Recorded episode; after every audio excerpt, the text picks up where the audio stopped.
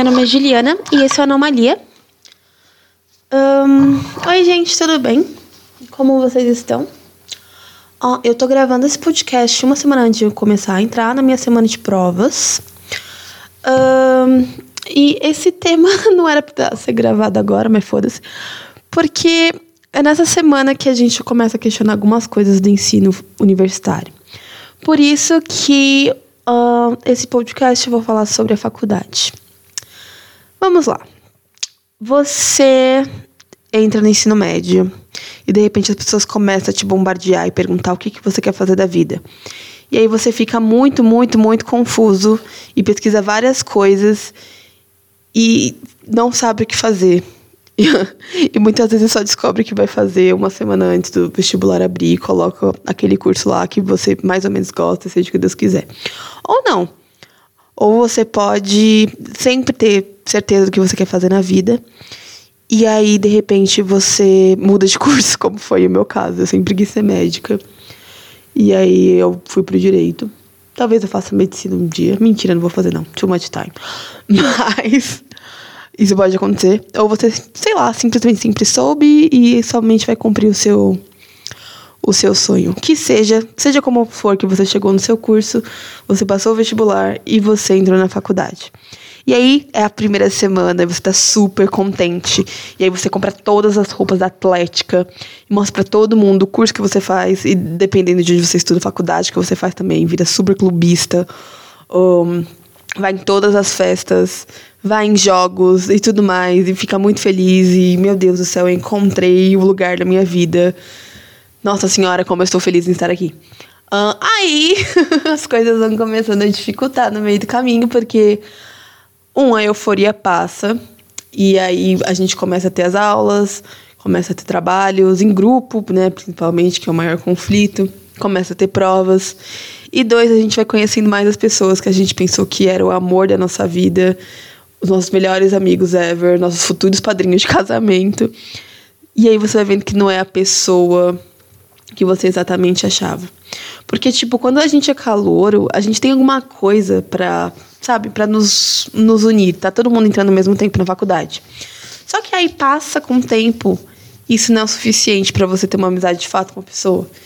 E aí talvez você vai se fechando mais e achando que aquele lugar não é mais tanto para você.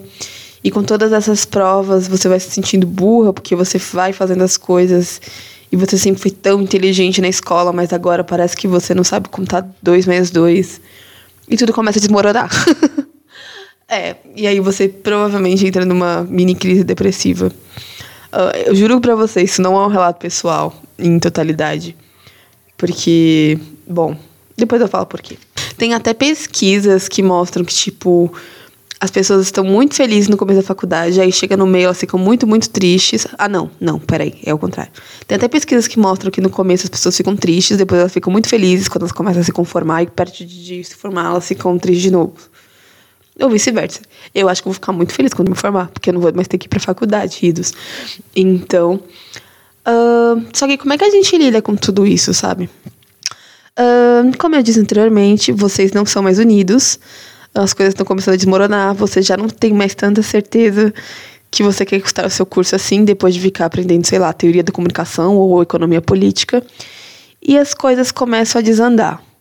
Para piorar, você sente que não tem ninguém que você possa contar, porque parece que tá, é todo mundo muito, muito inteligente. Tem um pessoal que lê Weber ou, sei lá, Platão por diversão eu tenho um pessoal que fala cinco línguas e você se sente muito inferior nesse sistema. Sabe qual o pior? É que a gente tem essa impressão que é todo mundo superior a nós, só que na verdade são tipo quatro ou cinco pessoas, mesmo você estudando numa universidade elitizada. É um grupo muito pequeno de gente. E aí você vai perdendo o seu, a sua vontade de aprender por causa dessas pessoas que, tipo, são minoria, sabe? E ainda pior é que, tipo, não tem nada ao nosso redor que diga isso pra gente. Tipo, fica quieta, fica tranquila, essas pessoas são, são exceção. Porque a gente glamoriza isso e a gente não quer, tipo, quando a gente tá num lugar novo, um momento algum ficar por baixo, né? Então, sei lá, se você leu uma passagem de, de Bauman para fazer a redação do Enem, você vai falar, não, porque eu li Bauman. Ou, sabe, ao invés de você mostrar a sua fragilidade e tentar, tipo, falar para outras pessoas que, ó, tá tudo bem, tá todo mundo no mesmo barco, você vai participando desse sistema de opressão e não fala do que você tá sentindo e não cria uma rede de cooperação dentro da faculdade. E, mano, isso é terrível. Primeiramente, porque você vai criando essa cultura de uma intelectualidade, intelectualidade falsa sobre autores e assuntos que você não quer saber de fato, não tem interesse de fato, somente porque está todo mundo fazendo e você não quer ficar de fora. E aí vai ter um ponto da graduação que você vai ficar muito, muito, muito perdido, porque você está tão seguindo a onda das outras pessoas que, sabe, você vai chegar no quarto ano e não vai saber o que você está fazendo. Então, o conselho que eu dou para você, calouro, é ao invés de ficar querendo ser o melhor da sua turma, ou ao invés de querer, querer ficar pagando de gatinho, de conhecedor, de o filósofo da, da história, seja você, sabe? Eu sei que é difícil porque você tá nesse grupo e você quer tá, ser o melhor como você era na escola, mas não faz isso com você mesmo. Tipo, foda-se, sabe? Uh, não precisa ficar nessa competição de ego idiota, mano. Tipo, pra que você vai fazer isso com você mesmo? Vai ler um livro que você gosta. Vai focar no projeto que você gosta. Vai fazer uma pesquisa se você pode, sabe? Vai conhecer pessoas. As pessoas não são seus inimigos. E ainda tem uma coisa para piorar, né? Uh, porque quando não é essa briguinha de ego besta, gente, sério, é, eu estudo direito. É com certeza a coisa que eu mais odeio no direito é essa briguinha de ego. Uh, sou mais, uh, sei menos. Não porque Ponte de Miranda, não porque, sei lá, Caio Mário. Foda-se, meu irmão. Foda-se, entendeu? Você vai saber aplicar, você sabe resolver a porra do caso? Não me importa, você pode usar o Zezinho da esquina, sabe? Vamos ser mais prático. E é tão prolixo, mano, sério. Ai, eu odeio muito essa falta de praticidade no direito. Enfim, eu sou muito prática. Eu quero, sabe? É uma coisa que eu mais sinto falta. Eu, eu gosto de resolver casa, é o que eu mais sou apaixonada na faculdade de direito. E fica nesse, nessa picuinha, sabe? Ai, é uma droga. Enfim. E aí, a gente ainda tem a questão das notas e das oportunidades acadêmicas. Na minha universidade, uh, tem vagas de intercâmbio, e são bastantes. E, a un, infelizmente, o único critério é a nota ponderada, o que prejudica, sei lá, pessoas que não são da cidade, ficaram um ano perdidos em São Paulo, prejudica pessoas que têm que trabalhar desde o começo para sustentar. Muitos outros grupos uh, que estão no espaço universitário de alguma forma prejudicados acabam não conseguindo. E aí fica, tipo, um grupo de pessoas muito privilegiadas uh, que podem, sei lá, passar dois anos sem trabalhar. Eu estou incluída nesse grupo. E elas ficam, sabe, atrás dessa nota e tendo todas as. Uh, pegando todas as oportunidades possíveis para conseguir notas maiores, não se preocupando muito em aprender, entrando em grupos de estudo que não necessariamente se interessam, tudo para ter esse intercâmbio que muitas vezes as pessoas não querem.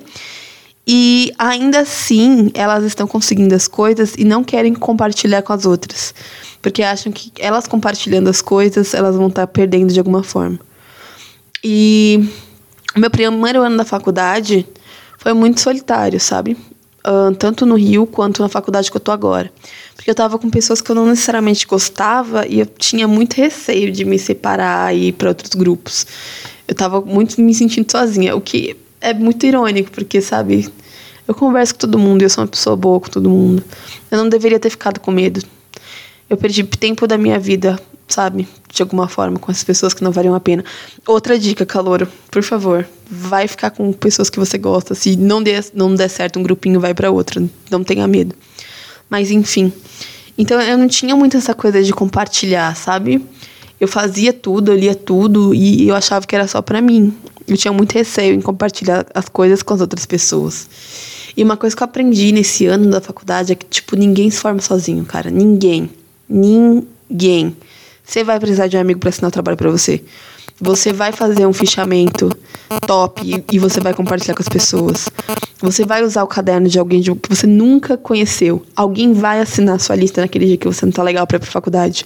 Ninguém se forma sozinho.